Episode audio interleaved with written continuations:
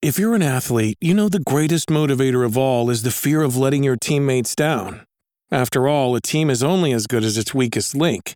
So you owe it to those wearing the same jersey as you to be your best every time you step on the field. That's why there's no vape in team. When you vape, you can expose your lungs to toxic chemicals that can damage your lungs. If you're a step behind, the team's a step behind. Brought to you by The Real Cost and the FDA. Bonjour tout le monde, aujourd'hui nous allons voir qui sont les Pikmin.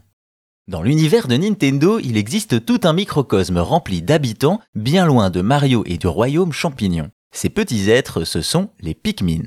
Comme pour bon nombre des licences Nintendo, on retrouve à l'origine des Pikmin l'incontournable Shigeru Miyamoto. C'est alors qu'il se détend sur sa terrasse qu'il aperçoit des fourmis transporter des feuilles vers leur nid. Il imagine alors un jeu reprenant ce fonctionnement avec deux petites personnes qui suivent un chef. Au départ, ce sont des humains et le seul objectif était d'observer leur vie, puis Miyamoto est influencé par le titre Mule sur Commodore 64 et NES, centré sur l'utilisation de bons hommes capables de récupérer des ressources.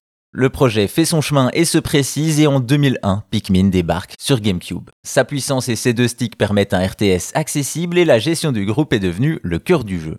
L'histoire raconte celle d'Olimar, un cosmonaute échoué qui devient le chef des Pikmin pour récupérer les morceaux de son vaisseau et repartir. Une série de plus de 20 ans dont le quatrième opus sort en 2023 et qui nous a permis d'en apprendre plus sur les Pikmin.